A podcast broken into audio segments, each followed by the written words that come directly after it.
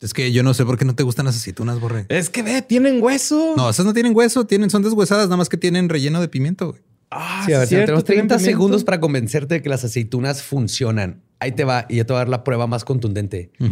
Pizza de pepperoni con aceitunas, pero verdes. Ok. Nos han convencido el sistema que las aceitunas deben ser negras.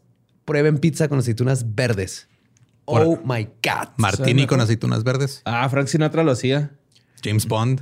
Sí, es cierto. Y chicos. quieres un mejor martini, hazlo súper sucio, que es échale un pedacito, así un juguito de tus aceitunas búfalo, Un chisguetito. el El chisguetito. chisguetito, ajá. Uh, baby. Ah, esas sí no tienen nada de hueso, ¿va? Esas son deshuesadas. Las dos son deshuesadas, nada más que esas tienen relleno, estas no. Yo en lo personal soy muy fan de eh, sí prepararlas así con salsas y todo, limón. Como si Buen fuera- snack.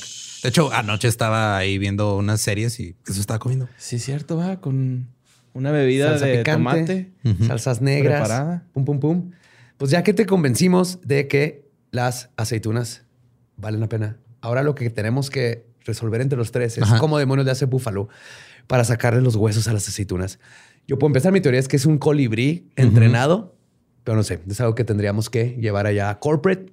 Yo no creo que sea un colibrí entrenado. Yo creo que ya debe haber maquinaria capaz de hacer el trabajo de deshuesar las aceitunas. Pero no sé. A lo mejor crecen con el pimiento adentro. Eso ya es ingeniería genética también. Este, no sé, la verdad es, ya estoy intrigado. Hay que des- hay- ahora sí que hay que descubrir cómo le quitan los huesos a las Me aceitunas. porque gustaría. no sé. Búfalo. Necesitamos la verdad. Y los pueden encontrar donde quiera que encuentren sus salsas búfalo. ¿eh? We got a bunch of fries, of course, because when you're Mickey D's, you got to get fries. Delicious.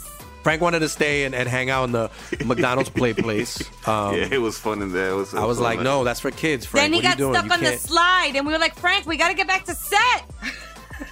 We got back in time, guys. We got back in time. Oh, yeah. McDonald's. Everyone has an order. Go get yours today.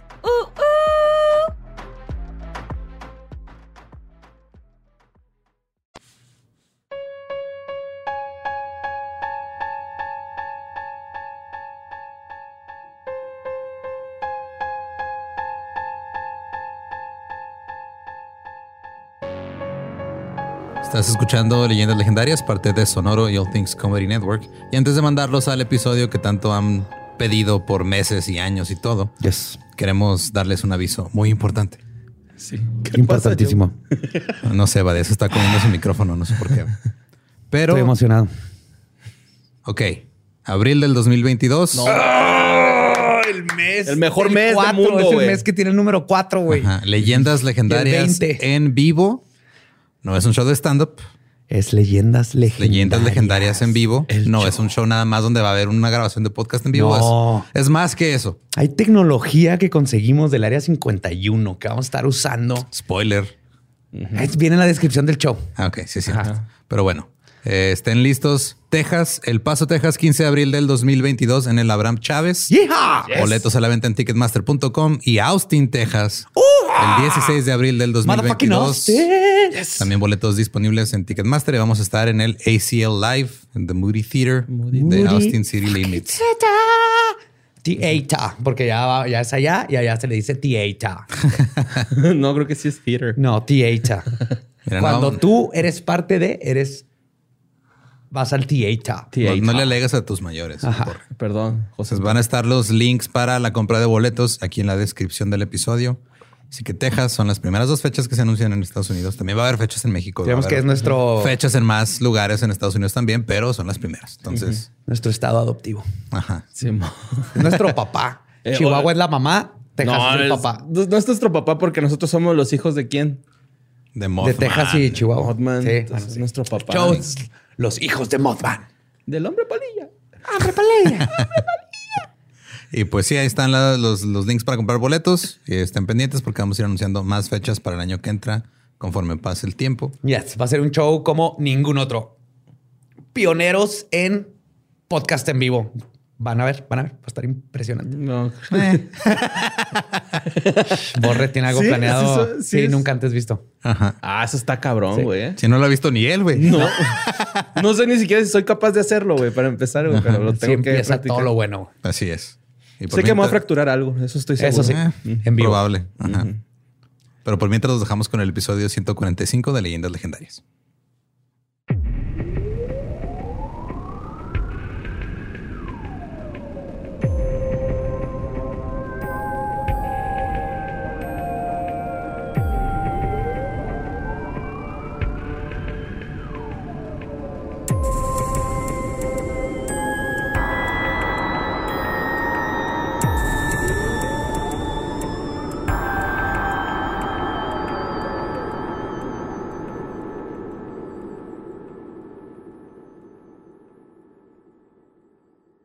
Bienvenidos a Leyendas Legendarias, el podcast en donde cada semana yo, José Antonio Badía, le contaré a Eduardo Espinosa y a Mario Capistrán casos de crimen real, fenómenos paranormales o eventos históricos tan peculiares, notorios y fantásticos que se ganaron el título de Leyendas Legendarias. Bienvenidos y bienvenidas a otro miércoles macabroso.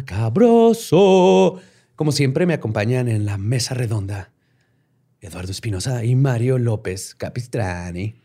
Ahora ¿Cómo sí ya es legal decir Feliz Navidad, Borrán. Feliz Navidad, feliz Navidad, muchachos. Lo voy a aceptar, lo acepto. Sí, muy bien. Mm, Ya estoy haciendo un gorrito de Navidad para ponérselo a mi cadáver que tengo colgado en el pino. Porque no voy a quitar mis decoraciones de Halloween. Y a la araña febrero. también tienes una Sí, la araña le voy a poner también su gorrito. A la araña, güey, deberías ponerle atrás un trineo. Como que va jalando el trineo la araña. Oh, bien yes. Con regalos, sí. Ajá. Ara- arácnido regalos. Ajá. Oh, eh. ¿Ya conseguiste boletos para ver al otro arácnido que todo el mundo quiere ver? Spider-Man. no, Ah.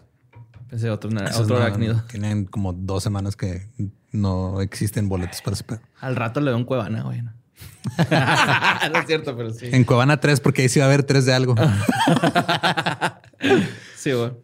Pues bueno, vamos a ver este tema que también me lo han pedido muchísimo y ya es hora de darle.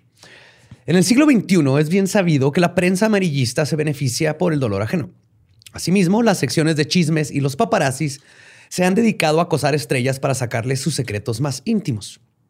Ya sea con el incesante acoso a Lady D o el de Britney Spears, los reporteros han hecho cosas deleznables en aras de adquirir material sabroso para publicar en sus primeras planas. Deleznables. Deleznables, perdón. Nebles. Pues esta no es una práctica reciente. Como les he contado antes, esto ha ocurrido a lo largo de la historia moderna, especialmente con cosas de crimen real, empezando con los Penny Dreadfuls, hasta los ahora detestables paparazzis que van y buscan los crímenes. Hoy les contaré de un caso que pasó a la notoriedad gracias a estas prácticas poco éticas de la prensa y que por culpa de esto y la corrupción de la policía es un caso que hasta el día de hoy no ha sido resuelto. O tal vez ya lo fue. Hoy les voy a contar la historia de Elizabeth Short, mejor conocida como la Dalia Negra. Fuck. Ay. Black Dahlia. Wow. Hay una banda que te gusta que... Black Dahlia Murder. Ajá. No, a mí no me gusta. Ah, eh. ¿Que no era Semo antes? No, ¿What? no, güey. Que te peinabas el bigote ahora- helado, güey. Yo me acuerdo. Tenía flecos en Tenía los- fleco en el bigote. Tapaba ver. media boca. Ahora dilo sin asco.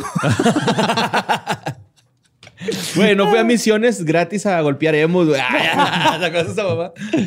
Christoph. Pues todo comenzó el 15 de enero de 1947.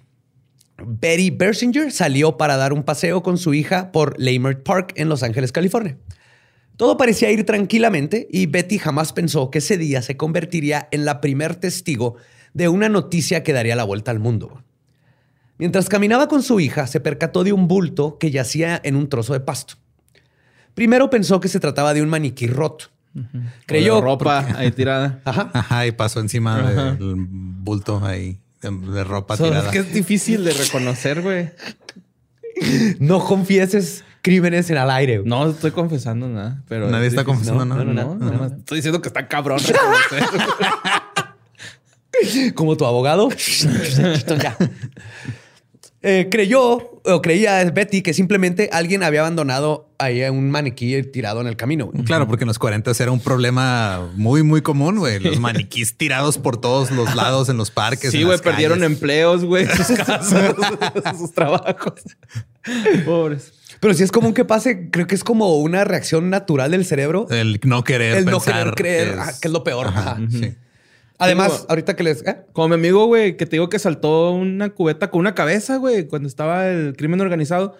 Y pensamos que era una cabeza Halloween, porque era Halloween, güey. Y después salieron las noticias así de que encontraron cabeza. Sí, con lo o primero que sea, hace sí tu fue, güey. ¿sabes? No, no te das cuenta y dices, ah, Simón, acá. Pues en este caso, cuando se acercó, tuvo el terrible descubrimiento de que no se trataba de un objeto, sino del cuerpo biseccionado por la cadera de una mujer. Biseccionado es cortado a la mitad. Un, un truco de magia que salió mal. Fíjate un mago deshaciéndose de cuerpos. Si hay uno, güey.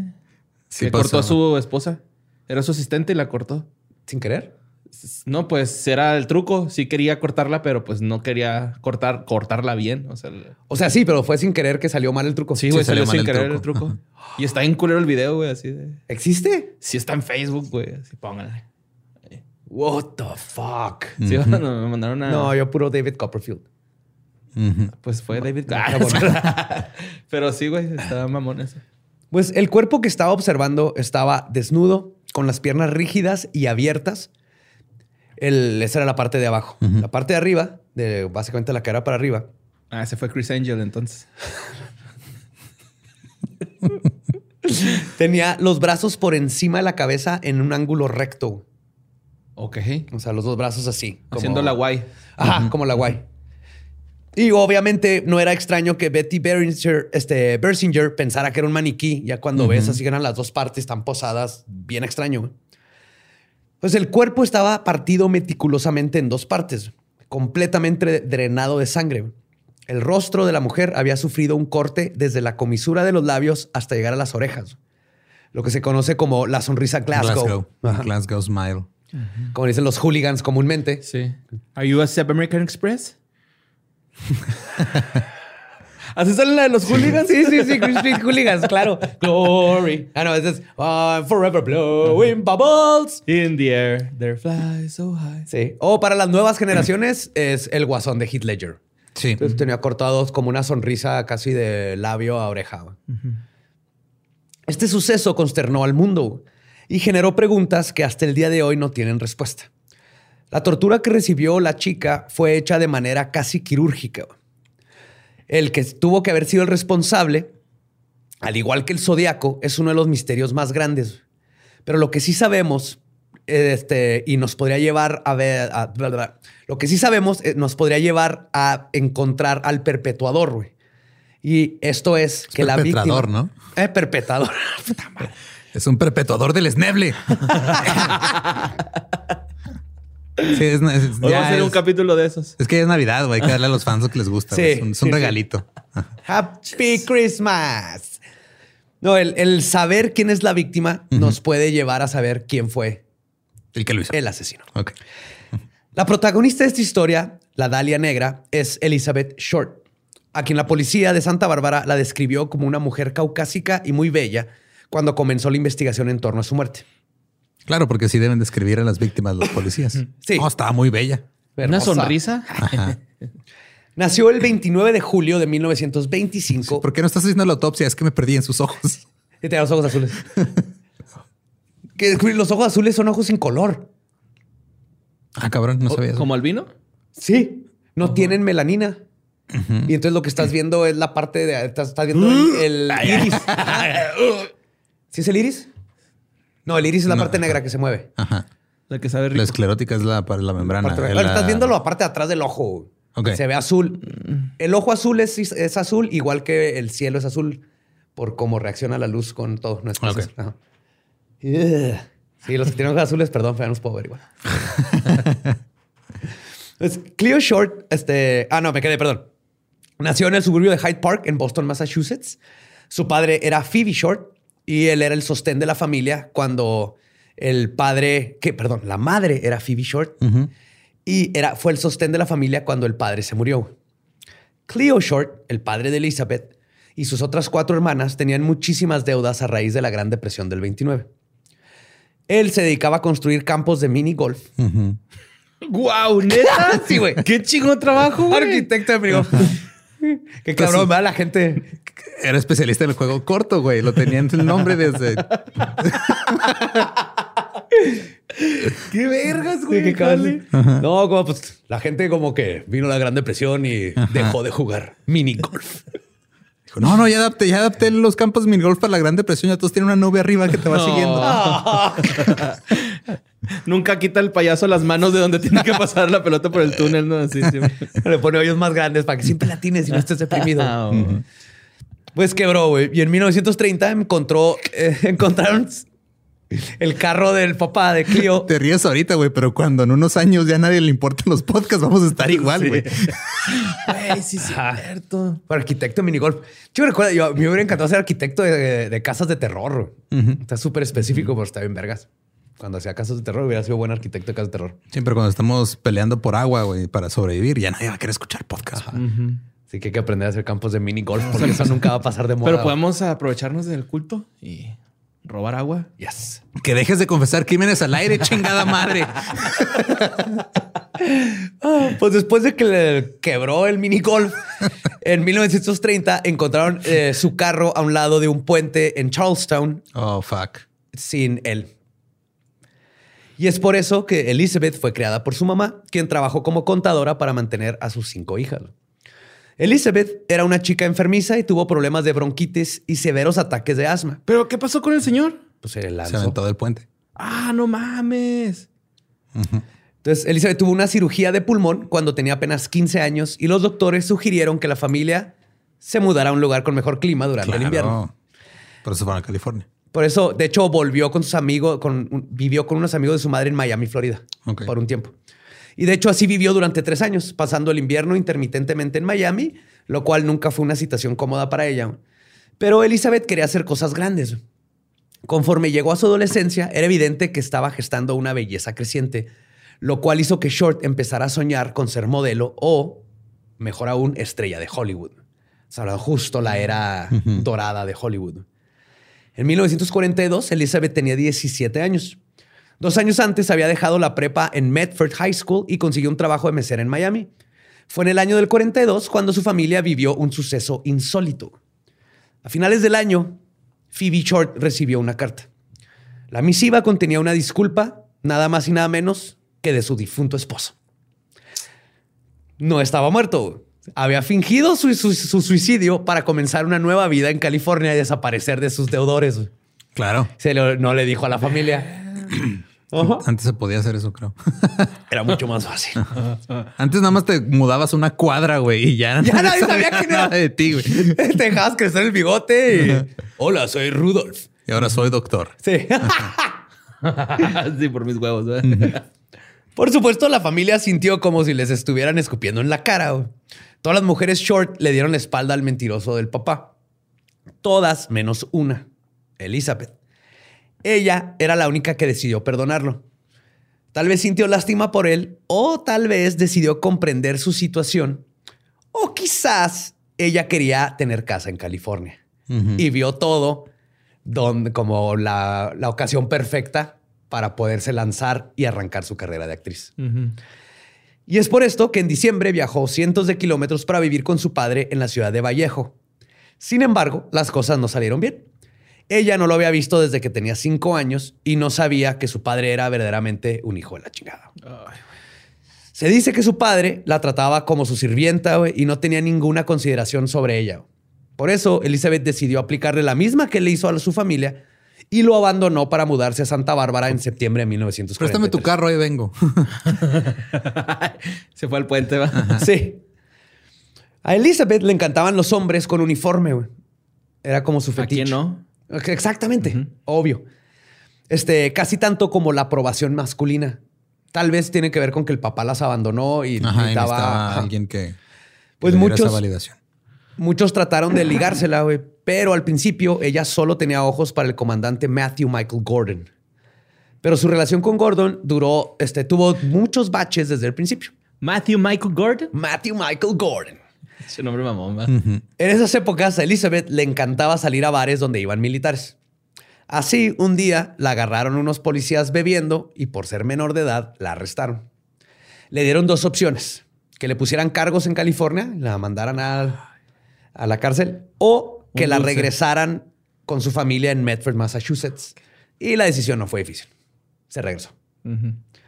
Cuando regresó con su familia, Elizabeth siguió mandándole cartas al comandante Matt Gordon, a quien mandaron a la India después, durante la Segunda Guerra Mundial. Gordon supuestamente ya le había puesto, eh, propuesto matrimonio a Elizabeth y ella aceptó con entusiasmo y todo iba a ser perfecto. Lamentablemente, el sueño de Elizabeth no pudo cumplirse ya que su prometido murió en un choque de avión poco después de la propuesta. no. Sí. ¡Matthew! Suena sonámbulo de fondo. Para ella, casarse con un militar era el cumplimiento del sueño americano. Significaba una buena casa, seguridad social, hijos, etcétera. Estrés postraumático, terrores nocturnos del esposo, güey. Ay, güey, sí, sí. Desatención por parte del gobierno que te prometió que te iba a dar seguro. Sueño americano. güey. Este. Pero sus sueños se esfumaron. Pinche crimen. historias de crimen real ya metidas así todo pinche podrido, güey, por dentro, güey. Me imaginé un chingo de finales, güey. Pero pues los sueños de Elizabeth se esfumaron junto con el avión del comandante Gordon. En febrero del 46 regresó a su casa en Medford, donde trabajó como cajera en un cine. Pero el 17 de abril de 1946 decidió de una vez por todas que su papel en el cine era otro. Así que eh, decidió mudirse- mudarse de nuevo a Hollywood, Esa es California. nueva, güey. eh, mu- Mudirse. Mudirse.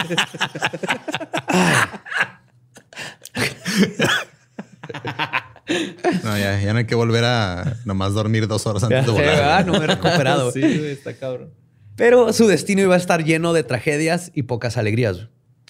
Me imagino la escena como de película así de ella cobrando la entrada del cine, nomás viendo la marquesina, güey, diciendo mi nombre debe estar ahí arriba. Chingado, ahí. ¿por qué me tuve que mudir para acá?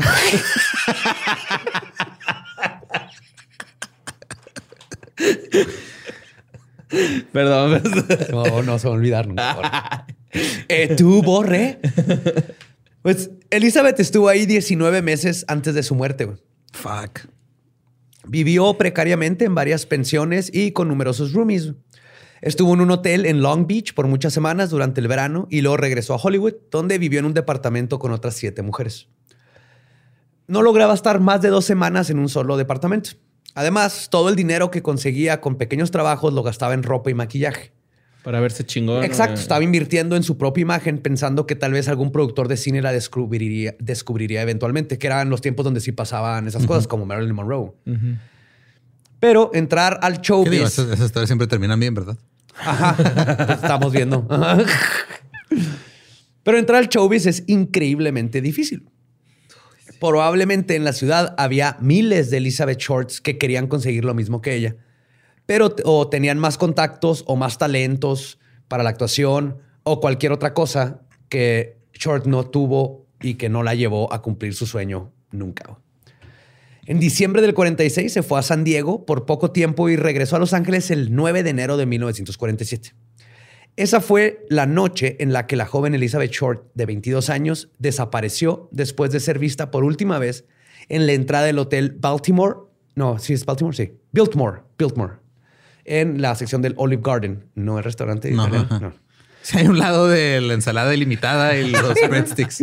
Breadsticks ilimitados. Todavía sigo con es una el. farsa ¿El porque Soriana? te llenas de ensalada y breadsticks Ajá, y, y lo- luego te tienes, ya no te comes la pasta de 20 dólares. Todavía mi cerebro sigue roto, güey, de ver a un, de ver ahí en Monterrey un Olive Garden en el estacionamiento de un Soriana, güey. No, no puedo Eso con no, está- güey. eso no debería suceder. güey.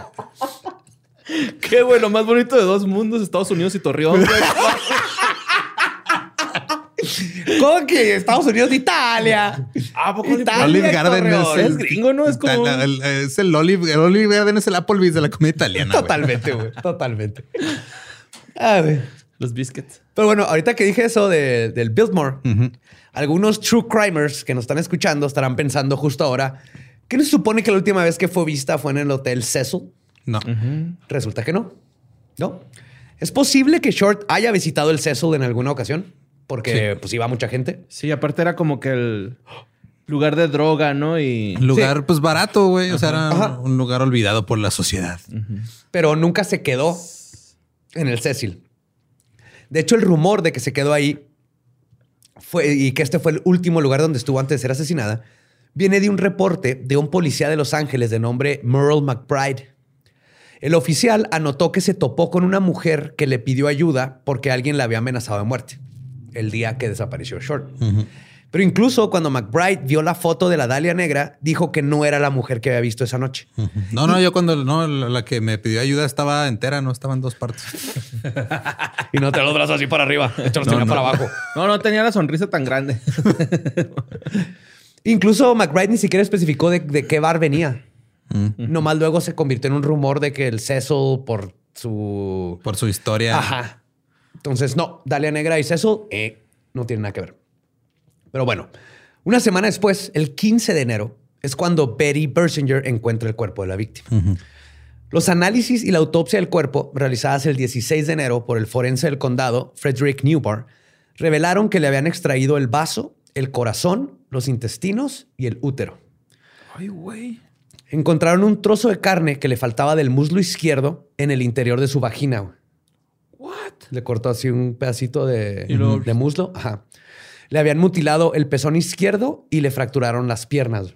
Ay, cabrón. Sí. O sea, lo, lo de la bisección es lo de menos. El cuerpo había sido cortado completamente a la mitad utilizando una técnica que se enseñaba en los 30 llamada hemicorporectomía, que es una cirugía donde se amputan las piernas, los genitales internos y externos, el sistema urinario, los huesos pélvicos, el ano y el recto. Y esto se logra cortando entre la segunda y tercera vértebra lumbral- lumbar y el intestino en el duodeno.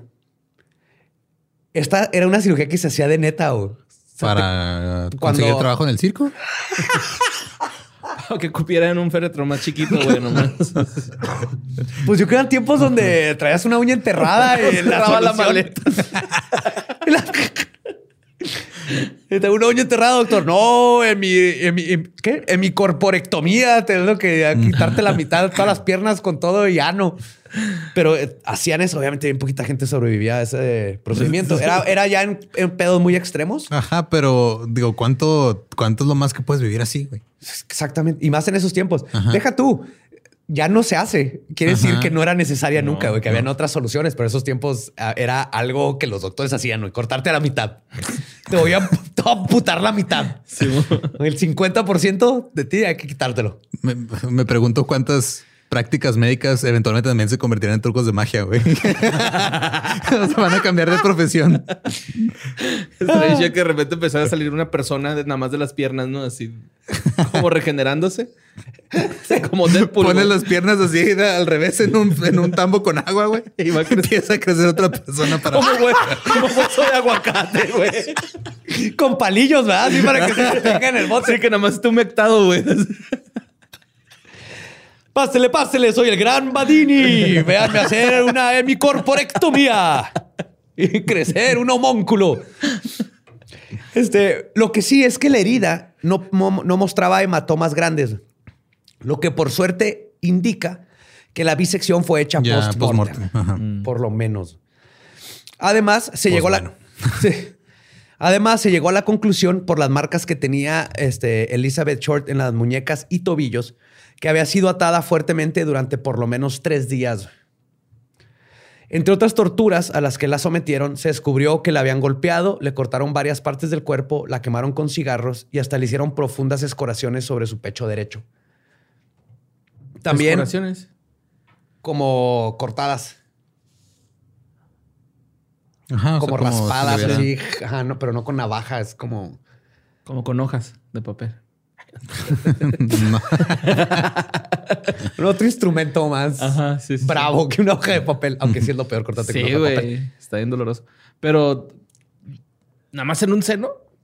O sea, en uno le cortaron el pezón y en el otro lo tenía. Así lo- hace cuenta que la, como, como si le hubieran agarrado un picayelo y luego le raspan. Ah, no mames. Y obviamente encontraron este, indicios de abuso sexual, especialmente en el ano, porque la vagina estaba totalmente destrozada. Pero el ano, por la dilatación, asumieron que hubo abuso sexual. Luego encontraron múltiples contusiones en el cráneo de la joven, lo cual no causó una fractura ósea, pero tenía hematomas internos consistentes con haber recibido fuertes golpes en la cabeza. Además, encontraron pedazos de excremento en su estómago, lo cual puede significar que lo obligaron a comérselo.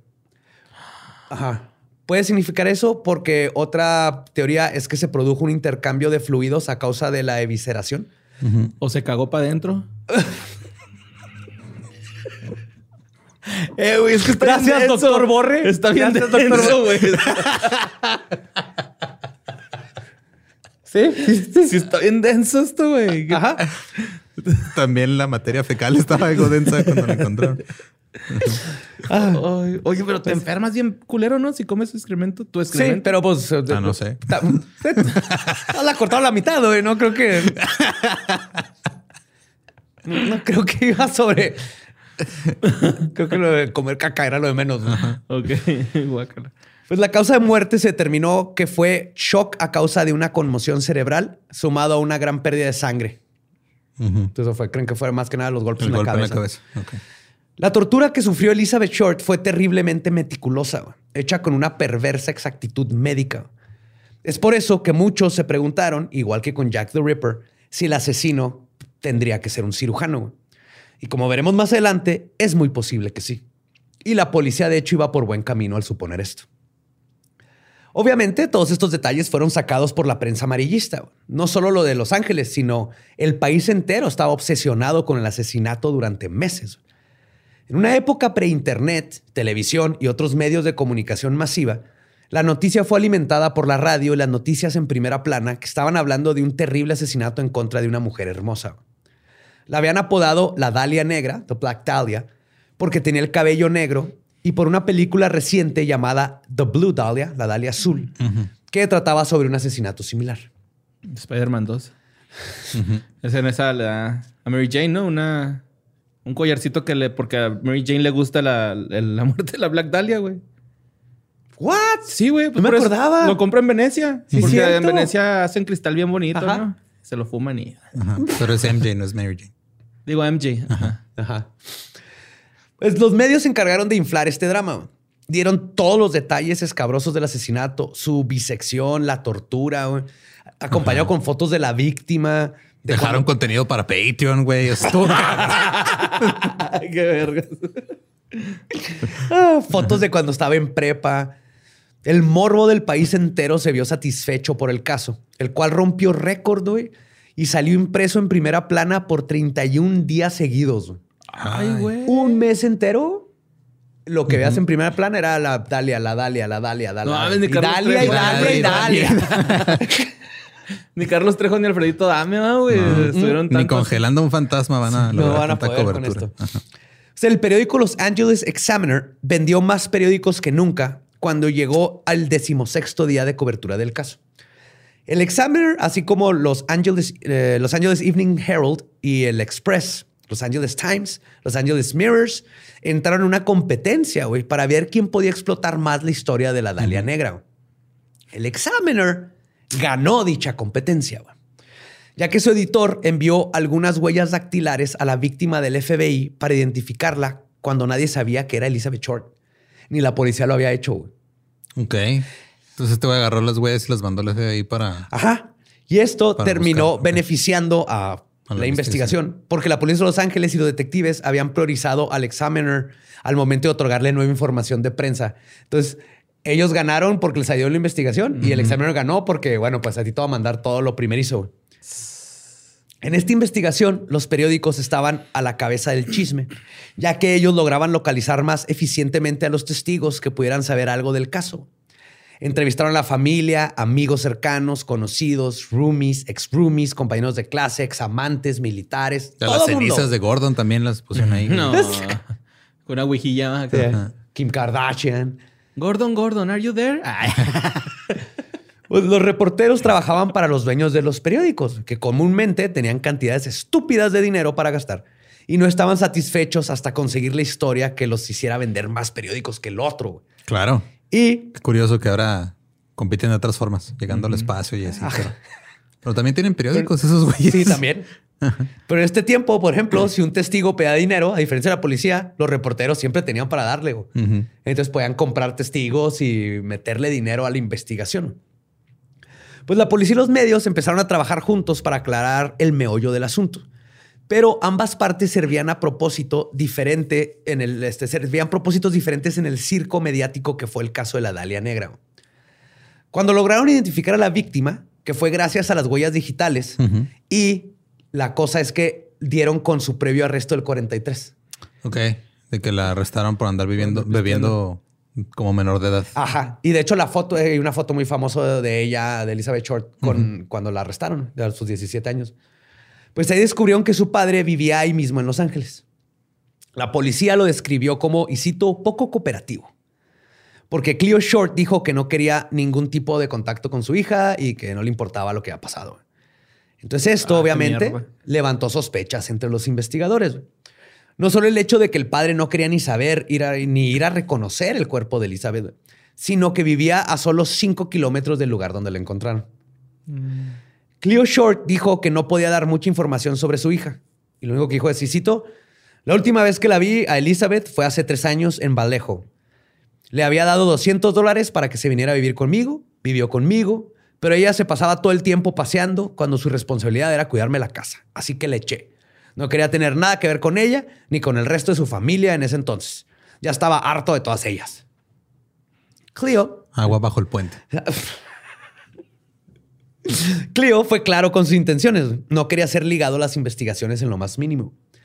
Entre todas las cosas moralmente cuestionables que hicieron los periódicos, probablemente la peor es la que les voy a contar a continuación. Les dije que tenían fotos de, de la prepa, exnovios, todo. Pues todo comenzó de aquí, güey. Identifican quién es Elizabeth Short. Y luego, después de la poca cooperación del padre, tenían que contactar a la madre, no solo para reconocer a su hija, sino para que diera su sabroso testimonio. Y quien se encargó de dar la terrible noticia fue la prensa. güey. Pero sucedió de la siguiente manera. William Randolph Hearst, del periódico Los Angeles Examiner, contactó a Phoebe Short, ya cuando sabían quién era, para decirle que su hija se había convertido en la ganadora de un concurso de belleza. Y le pidió que le hablara del carácter de Elizabeth y de sus aspiraciones y de todas las cosas. Ok. Le sacó la toda la información a la mamá, güey. Luego pusieron dinero, güey. Y la convencieron a que viajara desde mm, de otro extremo del país hasta Los Ángeles, güey. Donde para entrevistarle y todo esto, güey. Ya para que aparte pudiera decir lo orgullosa que está de su hija, güey. Pero no la querían, ¿no? ¿Quién? ¿A la hija? No. pues, pues, al parecer no, güey. Pues no, pero ya estaba orgullosa la mamá de que su hija había ganado un concurso de belleza, güey. Porque de hecho, justo ellos no sabían que habían tenido todas estas fricciones del pasado. Ajá. Pero pues la mamá en este momento estaba bien contenta de contarles todo y que la volaran a Los Ángeles y volver- reconectarse con su hija ahora famosa, güey. Pues Phoebe llegó, le contó a unos periodistas, eh, periodistas todo acerca de Elizabeth. Cuando terminó la entrevista, los periodistas le contaron ahí mismo la terrible verdad de por qué estaba ahí, güey. No mames. De esta manera, güey, los periódicos consiguieron imágenes de la reacción en tiempo real de Phoebe Short Llorando. llorando, recibiendo la noticia que su hija había sido asesinada, güey. Ah, güey, eso fue una salvajada, güey. Y luego los culeros todavía pusieron estas fotos de la mamá destrozándose en primera plana. güey. Mm. Verga, güey, no mames. Eh, No, eso está De repente pero se maman los periodistas, Sí. Sí, de repente. Pues después de que se cumplió un mes del asesinato, el caso de Elizabeth Short se convirtió en el crimen no resuelto más famoso del siglo. Del siglo. Este homicidio se convirtió en un rompecabezas que todo mundo intentó resolver, pero las investigaciones resultaron infructíferas. Dentro de todo el circo mediático en torno a la Dalia Negra, la prensa tuvo un papel importante en obstaculizar las investigaciones. La verdad es que los periódicos sensacionalistas buscaron la información más alarmista en determinio, oh, que la chingada, en detrimento a la publicación de la verdad que está pasando. oh, danger, Mr. Robinson. Danger, Mr. Robinson. Ah, ah, mis nanobots están fallando. Oh. El 23 de enero de 1947, muy a la El Zodiaco, el periódico Los Angeles Examiner recibe una llamada desconcertante. Una pista. Quien estaba al otro lado de la línea se identificó como el asesino de Elizabeth Short. El asesino aseguró estar indignado por el tratamiento del caso en los periódicos. También Dicen, oigan, yo la maté, pero ustedes se mamaron con lo de su jefa, ¿eh? ¿Qué pedo, hijo de Es su que, güey, se mamaron. No, es que sí, güey. no. Hijo, güey, como. Ay, no, güey. No, iba a contar algo muy feo. Perdón. perdón. Pues también hizo una petición para que reconsideraran cómo había estado, cómo habían estado llevando a todo el periodismo, güey. O sea, tuvo más ética el pinche asesino, güey, que la prensa, güey. Y cito, dijo, parece que se han quedado sin material para hablar del caso. Tal vez los pueda ayudar un poco con esto. Les diré lo que voy a hacer. Te voy a mandar algunas cosas que ella traía cuando, si puedo decirlo así, desapareció. El editor del Examiner le preguntó cuándo las iban a recibir, a lo que el misterioso hombre respondió, y cito, Todavía no inventan Amazon Prime. Cálmame tantito, güey. dijo, o como en un día, a ver qué tanto puedes averiguar con lo que te voy a mandar. Y ahora debo despedirme. Seguro estás tratando de rastrear esta llamada. Y por supuesto, estaban tratando de rastrear la llamada. No lo lograron. Pero el editor del periódico... Es que en esos tiempos para rastrear la llamada tenías que seguir la chispita que salía en el cable. Iba un güey corriendo. Un güey atrás de... A madre. Por toda la ciudad. Así viendo los. Simón. El editor del periódico en ese tiempo, Richardson, dijo que estaba seguro de que su interlocutor era un ególatra que planeó el asesinato para mostrarle al mundo de que era, este, de que era una especie de Superman, alguien que podría, y cito, burlarse de todos y ser más inteligentes del mundo entero. Y dijo, y eso no Muy lo puedo aceptar Zodiac. porque ese es mi trabajo aquí en la prensa. Yo puedo hacer llorar a mamás. Ah, pinche mierda, güey. El vato, el vato que tomó la foto, pinche vato pendejo. Todo, toda la pinche prensa, güey. Pues Richardson ojalá. también dijo que el asesino había colocado el cuerpo para que lo pudieran encontrar fácilmente. Y lo mutiló para que pudiera atraer la atención de la policía y del público, que era más que obvio. O sea, estaba posado. Y cito, dijo, sería él contra todos, el perpetrador del crimen perfecto, escribió Richardson. En eso podría tener razón. También dijo que el asesino seguramente volvería a atacar de nuevo, pero cometería un error que provocaría su captura, pero en esto no tuvo razón. Sin embargo, ¿cómo podrían saber que el que llamó era el asesino? ¿no? Obviamente es la pregunta de siempre, igual que con Zodiac. Pues los detectives recibieron docenas de confesiones falsas durante los primeros meses de la investigación, como pasa siempre. güey. Inclusive en este caso, hombres y mujeres confesaron ser los asesinos. Por ejemplo, una ex miembro del cuerpo militar de mujeres le dijo a los detectives, y cito, Elizabeth Short me robó a mi hombre, así que la maté, la corté en pedazos. No, era completamente Sí, falso. Michael Gordon era su vato, güey. Pues los investigadores le pidieron a otro de estos falsos asesinos que identificaron a Elizabeth Short y entre varias fotografías no pudo ni siquiera identificar a la Black Dahlia que estuvo en los periódicos todo ese tiempo. Tome. Ajá. Entonces, de hecho, lo metieron a la celda de los borrachos, güey. Así de por hacernos perder el tiempo, güey. Pásate ahí unos pinches 72 años de horas, hijo de tu pinche madre, güey. Pero el que llamó al Examiner no estaba jugando y al parecer sí era el verdadero asesino. Y pronto cumplió su promesa y demostró ser el autor del homicidio. El sábado 25 de enero de 1947, el Examiner reci- recibió un paquete del asesino. Como había prometido en la llamada, el asesino mandó la identificación de Elizabeth Short, su directorio, su certificado de nacimiento y su tarjeta de seguridad social. Ah, cabrón. Ya. La libreta de direcciones tenía el nombre de un tal Mark Hansen en la, porta- en la portada. Además, el remitente agregó recortes del periódico El Examiner y de otros medios donde se anunciaba la muerte del exnovio de Elizabeth.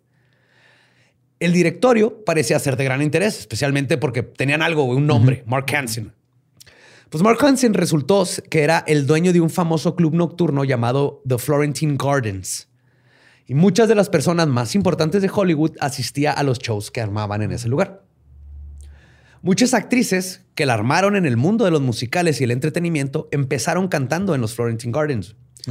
Y podría decirse que Mark Hansen era el tipo de gente con el que una chica como Elizabeth Short querría juntarse para tener un conecte con la industria. Y Mark Hansen fue uno de los primeros sospechosos de una larga lista.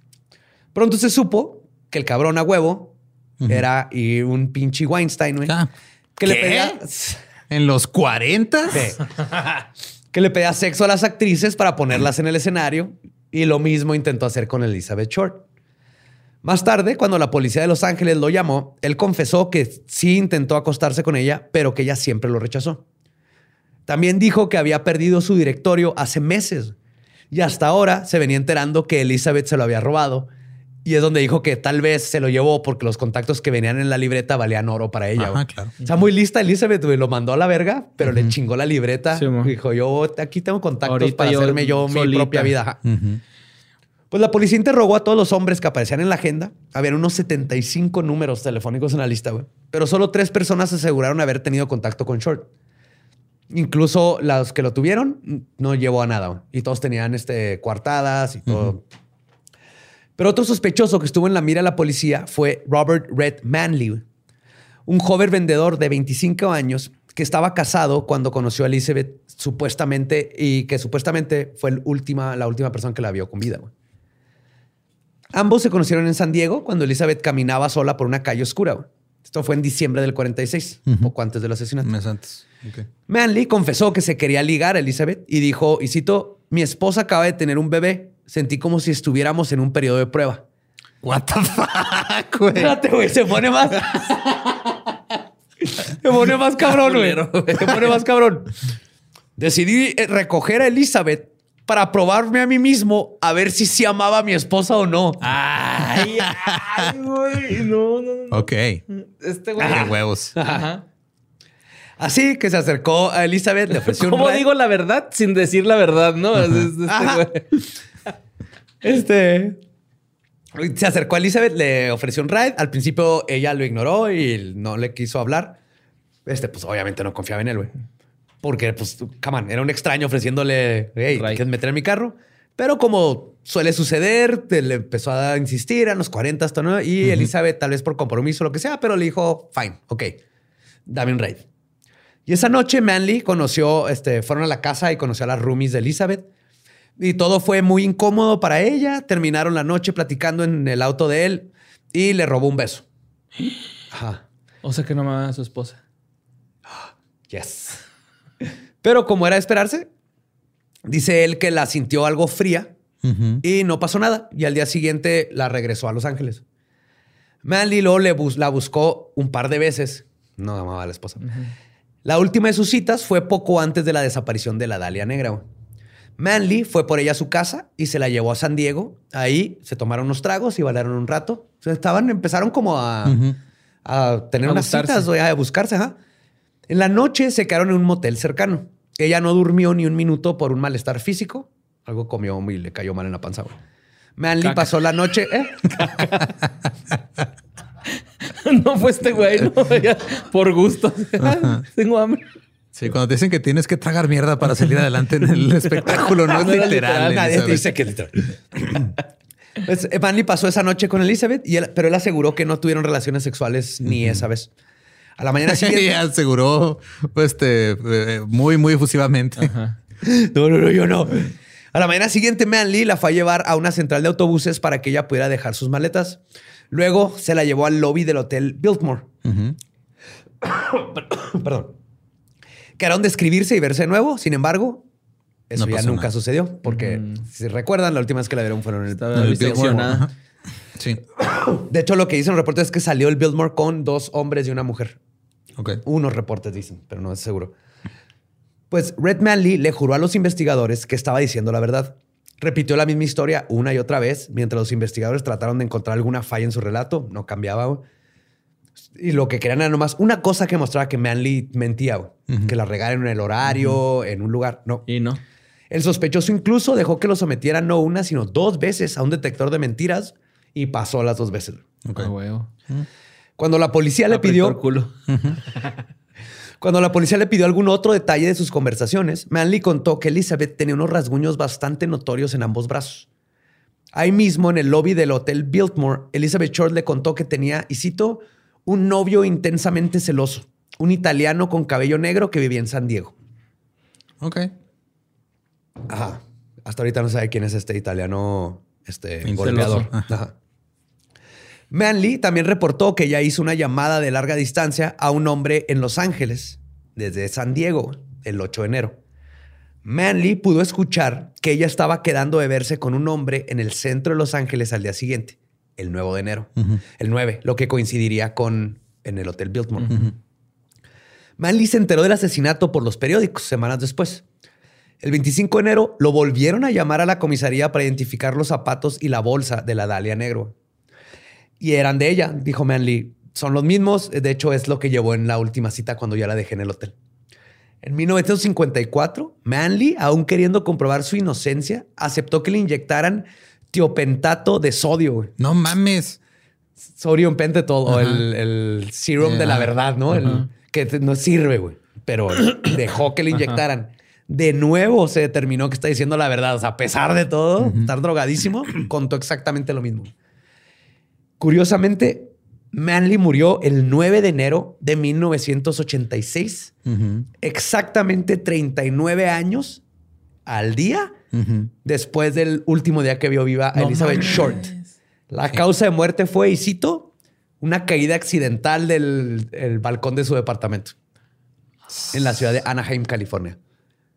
No sé si se suicidó, Ah, siendo más raro, una ¿no? super coincidencia, si lo tiraron para callarlo. No se sabe ya más de Manley. güey. Sí, está muy raro, Está ¿no? muy, muy Yo raro. Pero vamos a ver que este, este caso está lleno de ese tipo de coincidencias extrañas. Pues durante las investigaciones posteriores hubo numerosísimos sospechosos, unos más probables que otros. Algunos de ellos fueron investigados durante los años 40 y otros fueron señalados por autores muchos años después de que el caso dejó de ser relevante. De entre todos los escritores que han hablado sobre la Dalia Negra, hay quienes sospecharon de algunas celebridades, como el mafioso Bugsy Siegel, Mm, ok. Decían que Bugsy tuvo que ver y no. Otra teoría más forzada señala al director, al director Orson Welles como el posible asesino. Orson Welles. Orson Welles, güey. What the fuck? Sí, Mary Pacios, güey, quien fue vecina de la familia Short en Medford, creó esta teoría basada en el temperamento voluble de Wells y en el hecho de que el director mandó a hacer unos maniquís tres meses antes de la muerte de Elizabeth, los cuales rememoraban la manera en que fue encontrada el cuerpo. unos maniquís con los brazos como más o menos en la pose. Pues esos maniquís habían sido creados para una escena eliminada de su película The Lady from Shanghai, que se filmó en el 47. En una de las últimas cartas que le escribió Elizabeth a su familia, ella le dijo que un director le iba a hacer una audición y ya juntó toda, toda esta teoría sin ni una sola pizca de evidencia. Muchos brincos de lógica bien cabrón. Simón, ya Ajá. nomás acá tratando de ligar algo, ¿no? Porque ni siquiera. Bueno, no te creas, pues si tiene una línea, ¿no? De. No, no tiene. Este para nada, güey. Bueno, si se topan con ella, a, fin de cuenta, güey. No, o sea, porque en ningún momento dijo Elizabeth la audición es con Orson Welles. Este. Bueno, es cierto. No hay notas de no que está not- con ajá, Orson Welles. Ajá. Sí, es pura asumir. Tendrías que poner a Orson Welles en, la, en Los Ángeles el día del asesinato. Ujú. Qué bueno que no eres detective. güey. Pues exactamente, hay un chorro de teorías que nada que ver, güey. Y muchas personas quisieron hacerla de detectives privados, lo cual ha alimentado el mito de la Dalia Negra por décadas, como el caso de que ahorita se cree que estuvo en el Cecil. Pero sin embargo, en la segunda mitad del siglo XX, el caso naturalmente se enfrió. Se escribieron libros, se hicieron películas por el- sobre el caso y todo. Pero en el año del 99, güey, 1999, el asesinato volvió a cobrar relevancia. Esto ocurrió cuando el escritor y ex detective de homicidios de Los Ángeles, con más de 300 casos bajo su manda, Steve Hotel, publicó un extensivo libro, Black Dahlia Avenger, el cual fue casi exclusivamente Black hecho- Widow, pendejo.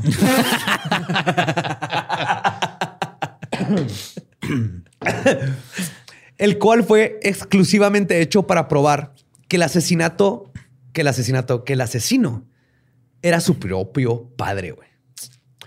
Y la verdad es que, a diferencia de Gary L. Stewart y su Mi papá es el zodiaco con The Most Dangerous Animal, güey. La investigación de Steve tiene evidencia muy convencedora, cabrón. güey.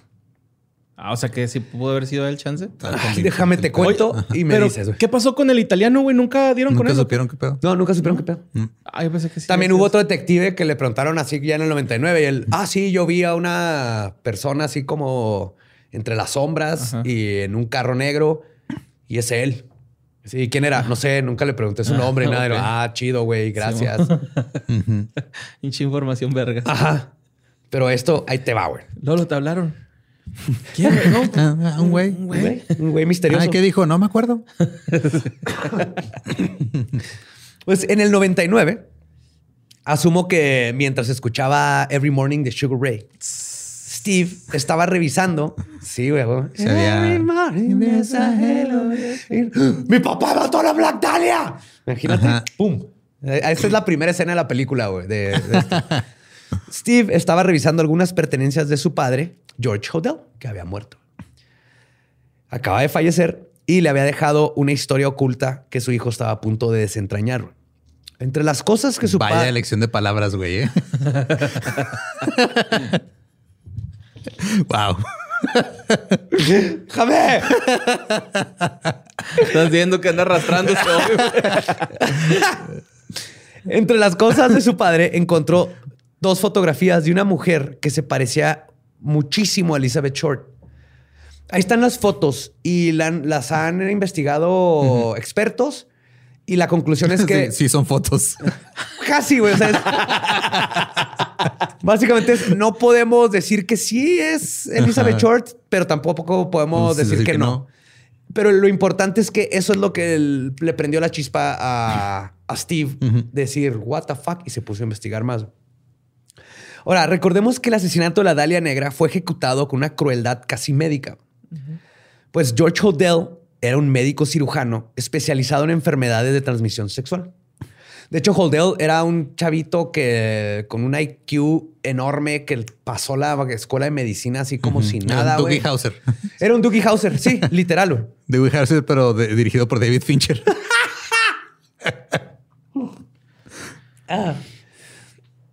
Pues además eh, empezó a ver y las cartas que el asesino había mandado a la prensa tenían una letra increíblemente similar a la de George. De hecho, la vio Steve y dijo, esta es la letra de mi papá. Dijo, todo el mundo conoce la letra de sus papás. Esta es la letra de mi papá. Entonces Steve ve esto y lo identificó. Lo que sí es que dice él que al principio no asumió que su papá era el asesino. Lo primero que pensó, pa- pasó por su cerebro era, "Ah, mi papá se estaba burlando de la policía. O sea, estaba pretendiendo como... El bien pensó, ah, mi papá es el que les escribió las postales a la policía como para, Ajá, para chingar. para chingar. Pero eh, luego empezó a salir más evidencia y todo lo mandó a la fregada. Ahora, está bien chido porque el que estas cartas las mandó con un grafólogo que él contrató y dice que coinciden. Ajá. Pero obviamente sospecha. No, borré. No llegó el grafólogo a decirte, ay, mejor este para allá porque ocupas mucho espacio. ¿no? No, yo pensé que... Bueno, aquí podemos ver que este eh, señor estaba como que tratando de llegar a algún momento sin respirar así. Pues de hecho, este grafólogo lo contrató Steve Hodel. Entonces no sabemos, este es nomás un punto de vista. Entonces contacté a Marifer Centeno. Porque dije, no mames, yo conozco una grafóloga forense. yes. Y le mandé las cartas güey, Ok. sin que ella supiera de qué se trataba. Ajá. Y dice que coinciden y me explicó todo desde los puntos de la, un chorro de cosas, desde el punto de la, de la T, cómo lo cruzas y por ejemplo casi siempre del lado izquierdo está más corto, la A es más pesada de abajo, o sea, en lugar de hacerlo por ejemplo en tres trazos, baja, sube y entonces se nota que en la que mandó a la policía como que está tratando de, de fakear su letra, pero luego se le va y le salen las As como escribe normalmente, porque hay pruebas de escritura de muchos de Jodel. Y ajá, entonces Marifer ¿Se dio cuenta? se dio cuenta sin saber. Ajá, yo nomás le mandé y luego me Ajá. dijo, me dijo, coincide por esto. Y luego me dijo, ¿cuál es el contexto? Y ya Ajá. cuando dije, Y ya también me- se ¿cuál es el sin comas. Es grafóloga, no gramática, güey. También algo que yo no sabía en la grafología, eh, los márgenes, güey. Ujú. Es parte de cómo escribes. O sea, cómo, Sí. cómo vas extendiendo las palabras y cómo se hacen los márgenes de que te vas chueco, te inclinas para un lado. Este vato tiene como una forma de pirámide que yo no había notado. Yo no sabía que era parte de... Y eso se repite porque eso es subconsciente. Entonces lo hizo, aunque cuando estaba fakeando la letra o tratando, de todas maneras, sus márgenes, márgenes eran iguales. Eran iguales. Ok. Sí, Marifer, thank you so much. Está bien padre que tengo con quien este. Le, le puedes, este, Analizar. como agradecimiento, le puedes mandar una máquina de toques. Pues eso, entonces ahí coincide la letra. Ok. Por lo menos ya hay, ya, ya hay dos personas que dicen, dos expertos. Pero y bueno, aparte, güey, George Hodel, sea o no el responsable de la Dalia Negra, no era una buena persona, güey. Y no había pasado desapercibido en los 40. De hecho, fue investigado en 1949 cuando Tamar, su hija de 14 años, lo denunció por haber abusado sexualmente de ella en varias ocasiones, incluyendo en orgías con gente de la élite de Los Ángeles en su casa en la calle Franklin, que es muy famosa porque fue diseñada por el arquitecto Frank Lloyd Wright. Es The Mayan Temple, el templo maya. Está increíble la casa. Pues Tamar testificó. ¿Y ahí hacían orgías? Sí. Sí. De artistas acá, bohemias, güey, la clásica. Así de. Ahorita vas a ver. o sea. Sí, después se los llevaron a una isla. Ajá. Sí. Pero acá fue por Tamar. Es que de hecho, si quieren saber más de historia de Tamar y todo esto, hay un podcast buenísimo que se llama este. ¿Cómo se llama? The Root of Evil. The root of evil. The la Root raíz of del Evil, mal. la raíz del mal, donde sale Tamar y todos los involucrados. Es la familia contando la historia de Steve Hotel. Si quieren conocer todo el pasado de Steve Hotel, no hay episodio que pueda hacer yo mejor que la familia hablando de, ellos y Steve y todo eso. Y era un, era un Hijo de la verga. madre y un hijo de la verga, güey. Este, ah, entonces te- tenían paris ahí bohemias, güey, de artistas y todo eso. Entonces no era tanto de prostitución así, nomás que Tamar la hicieron. Era este tipo de vida bohemio y la sexualidad Sí, no tiene edad muy- y todo esto. Ajá. Sí, grooming. Muy exótico el Sí, pedo. grooming. Pues ella a sus 11 años, güey, eh, le enseñaron a hacer sexo oral. A sus 11 años, el fotógrafo surrealista Man Ray le tomó fotos desnuda. No sé si conoce a Man Ray. Es uno de los máximos exponentes del surrealismo, güey. Es un terrible superhéroe. Rayman. ¡Soy Man Ray! Tengo piernas de mantarraya y cara de humano. No puedo caminar. Man Ray.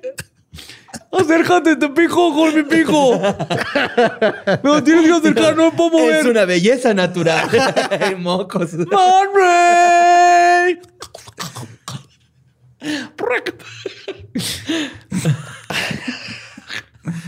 bueno, pero a pesar de que tres personas testificaron dicho abuso, güey, varios de su familia se le echaron en contra porque estaban todos grumeados. Y la policía terminó liberando a Hodel en el mismo 49. güey. Fuck. De hecho, hasta había una teoría de que tal vez, porque este Fauna Hodel, todo esto empezó cuando Fauna Hodel, que es la hija de Tamara, que fue adoptada por una familia, se entera que su papá es Hodel y va a buscarlo y se destapa un desmadre con la familia. güey. Ok. Ajá. O Y sea, había- fue la, o sea, la hija de Tamara era producto de incesto. No, hicieron prueba genética y no, pero fue producto de con De otro de los desmadre, artistas que hacían ahí en las orgías. Porque justo cuando cumplía 14 que hicieron esto, a los, al año apareció fauna. Entonces sí tuvo que haber sido en este periodo cuando le embarazaron. O sea, está horrible, güey. Toda esa familia estuvo horrible, güey. Entonces sí, les recomiendo ese podcast para enterarse así de todo ese desmadre, güey. ¿Y por qué la soltaron, güey? Pues bueno, a Jodel. Resulta que recuerdan que se especializaba en enfermedades venéreas. Sí. Pues esto lo Pero puso. las estaba recopilando aparentemente. güey. Eh, tienes que conocer a tu enemigo, güey. Su álbum Panini, ¿no? ya tengo granito. Su álbum ya, Penini. ya tengo secreción, graninis. Graninis. Holográfico, ¿no? Sí, con movimiento. Lo mueves de lado y, y cierra los ojos.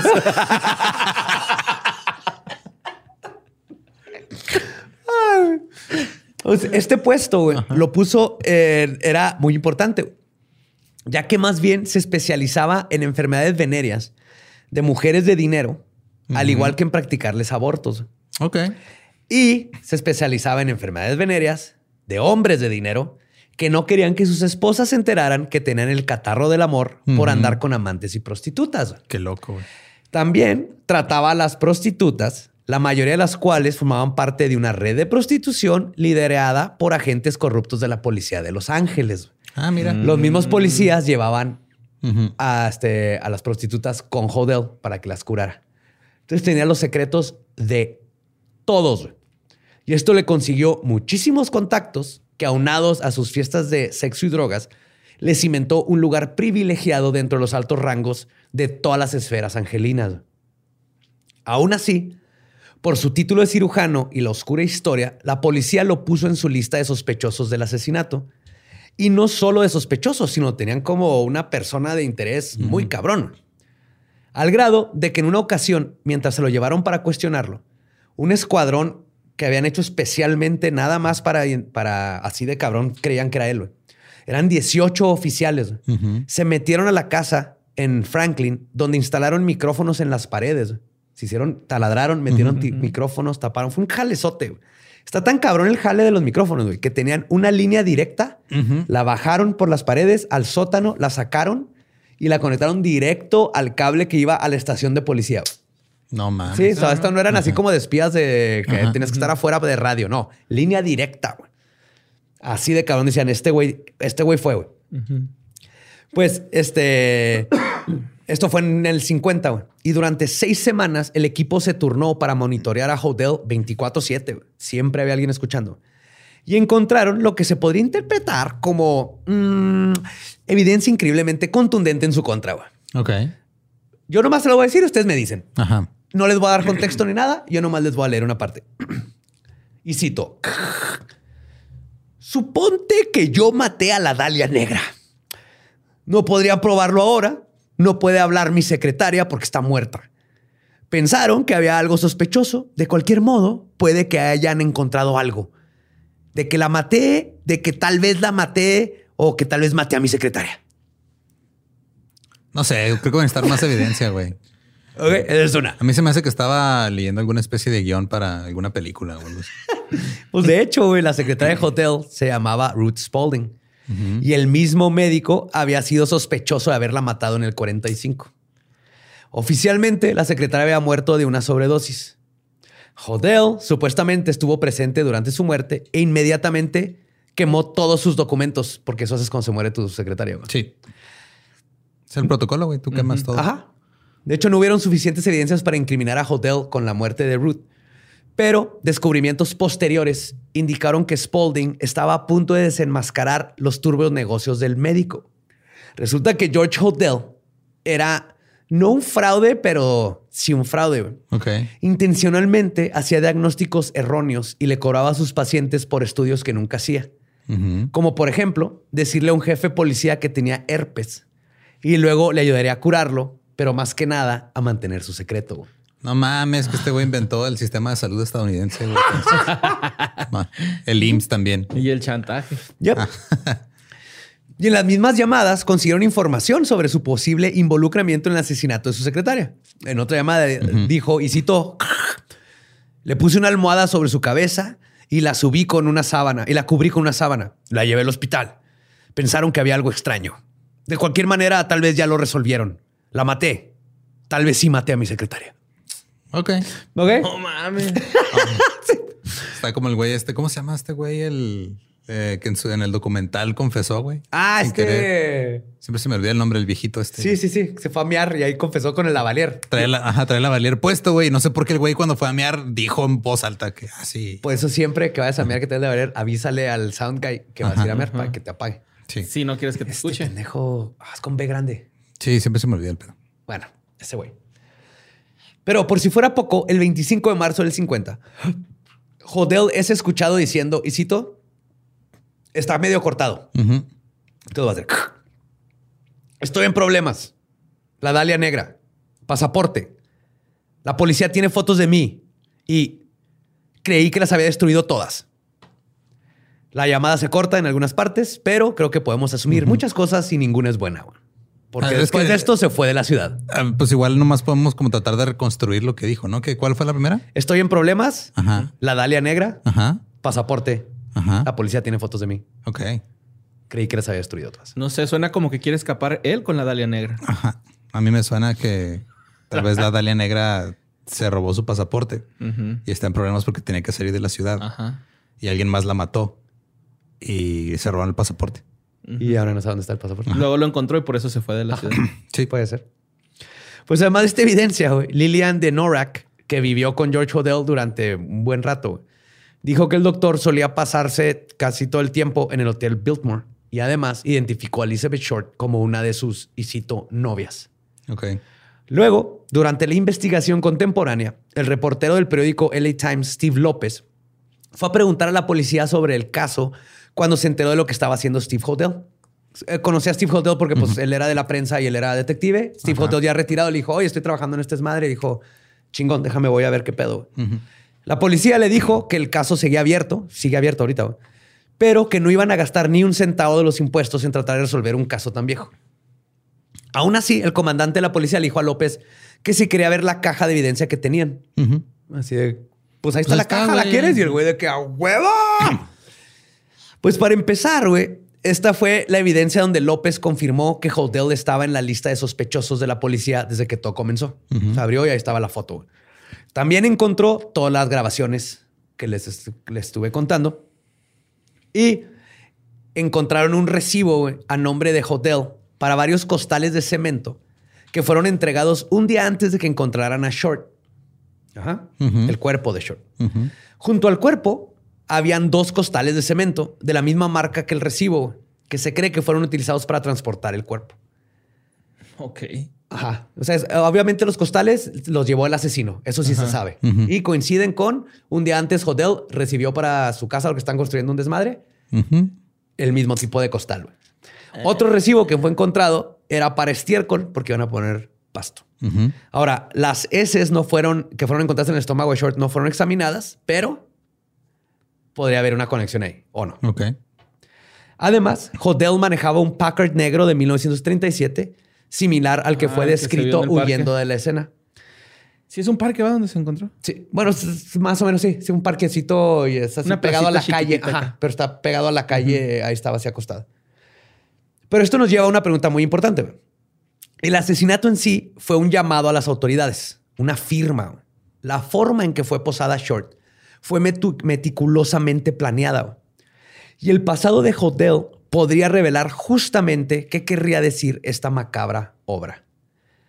Como les conté anteriormente, Tamar Hodel habló de las orgías artísticas de su padre y las conexiones con los artistas surreales del momento. Steve Hodel también le tocó todo esto y pudo corroborar estas conexiones entre su padre y algunos de los artistas este, preferidos de él, como John Huston. Pero gracias a las pertenencias que dejó su papá, encontró cartas, libros y otros documentos que hablan de que Hotel era un gran admirador al grado de fanboy del artista surreal Man Ray. Man Ray. ¿Quieres que te haga una pintura surreal? Soy Man Ray. Ahora bien, la teoría que señala a George Hodel como el culpable crea una conexión entre el artista Man Ray y el asesinato. Se dice que la admiración de Hodel por el artista hizo que quisiera imitar de cierta manera una de sus obras más famosas, la obra surrealista de Man Ray conocida como El Minotauro, creada en 1934. Ok. Si quieres buscarla, es- no mames. Es una fotografía que muestra el torso de una mujer con los brazos en ángulo recto, formando lo que Creo que sí la parecerían los visto, cuernos. No mames. Y los pechos son los ojos del Minotauro. La profunda sombra que cubre el abdomen de la modelo crea la ilusión de que solo es la parte superior del cuerpo. Y la similitud a cómo la Dalia fue posada es difícil de negar, güey. Así, muy cabrón, güey. Si esta teoría es correcta, revela que el terrible asesinato pudo haber sido un intento estúpido de un fanboy por hacer una obra hiper surrealista güey, para impresionar a su ídolo. güey. Man Ray. Estaba mamando a Man Ray No mames. y hizo algo para que lo vieran. Y cuando la policía no da, había visto esto. A ver, a ver. Ah, cabrón. cuando no dan con él, por eso manda las cartas porque quiere que sepan que él es el autor, pero sin que lo trampen. Ajá.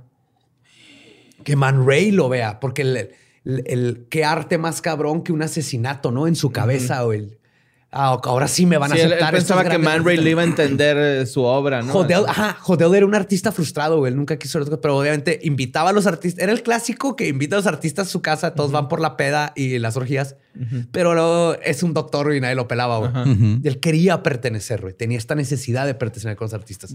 Y al grado de llegar está a... en MoMA, pero no está en exhibición esa foto. Ah, ¿no? No.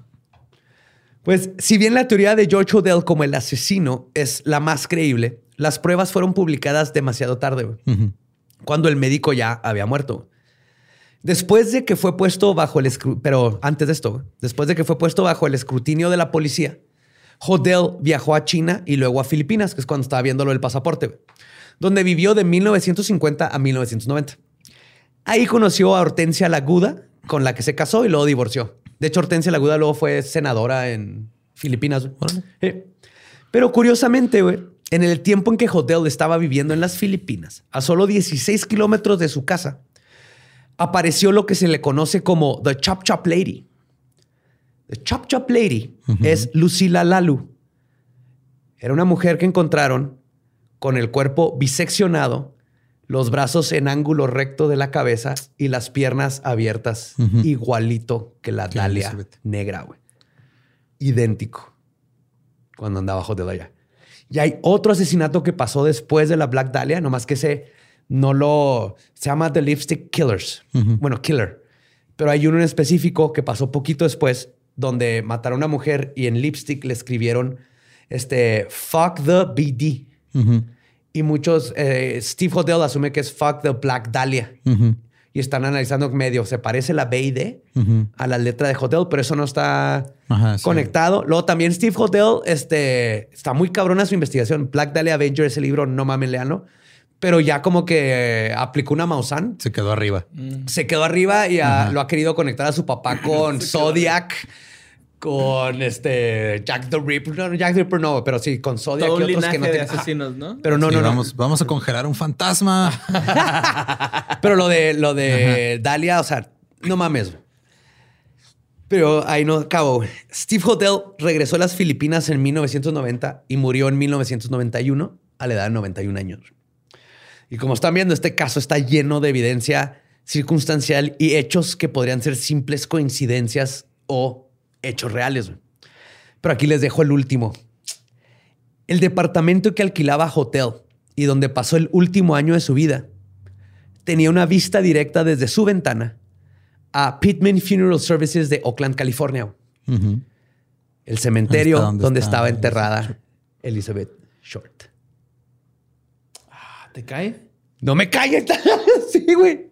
Ah, güey, pinche enfermito, ¿no? Acá. Pues maybe o coincide que todos los edificios tienen vista a ese cementerio, no sé. Yo creo que se la jalaba, ¿no? Viendo el cementerio o algo, güey, acá. ¿Quién sabe? Quién sabe, pero Hodel era un asco de persona, güey. Pues sí, Que ¿no? no sepa. Lo que sí es que eh, el fiscal de ese tiempo, jueces de ese tiempo, un chorro, han, han declarado ya retirados, así de, güey, con eso es Hodel. O sea, todas las pruebas que se han dado, yo diría, eh, yo, es, es suficiente para yo haber arrestado a Hodel y puerto, porque no mames, güey, están Sí, joder. cabrón. Es joder. Hodel. Ah. Hay que arrestar a ese tipo, Hodel. Verga, güey. Está muy bien enfermito este carnal, güey.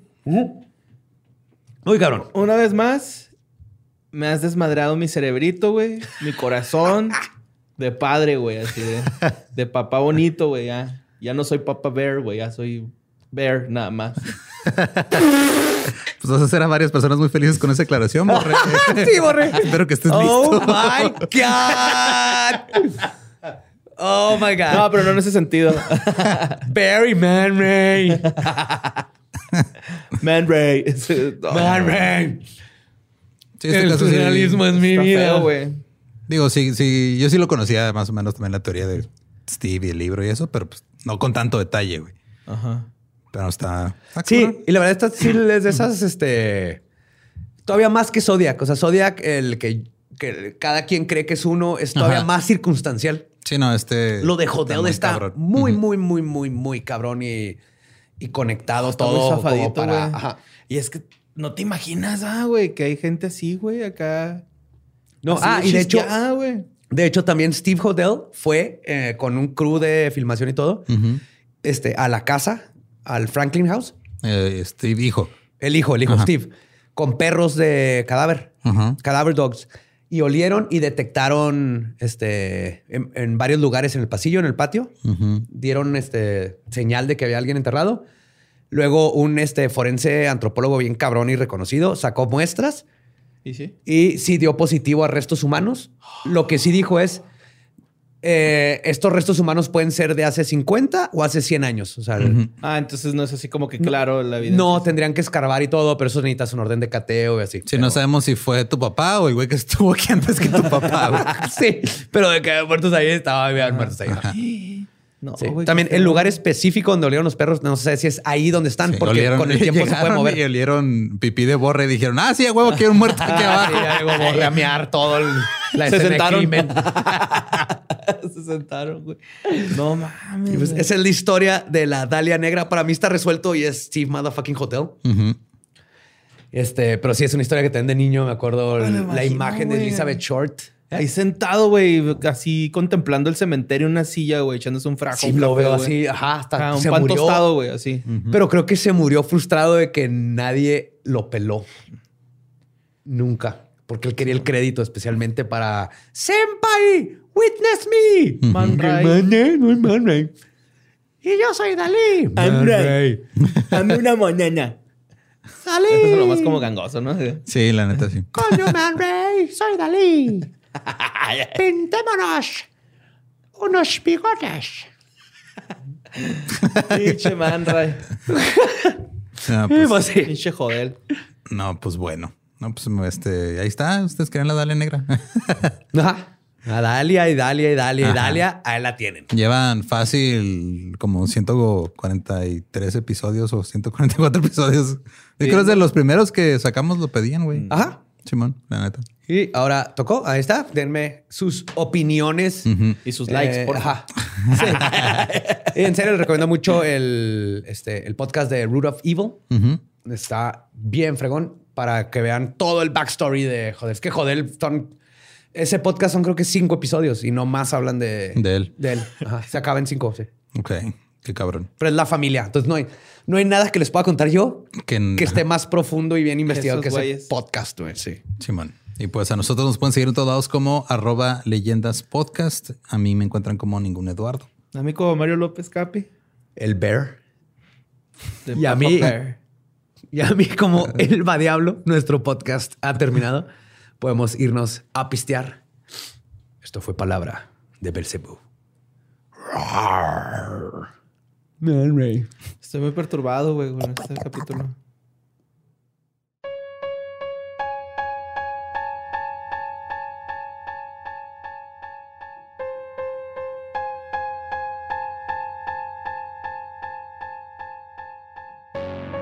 Y eso fue la Dalia Negra. ¡Pum! Resuelto. Caso cerrado. Gracias, doctor George Buen Día, Hodel. por esperarlo. I got you, bitch. I got you. Sí es bitch. él, güey. Sí es él, güey. Sí es él, güey. Sí es él, totalmente. Sin pedos, güey.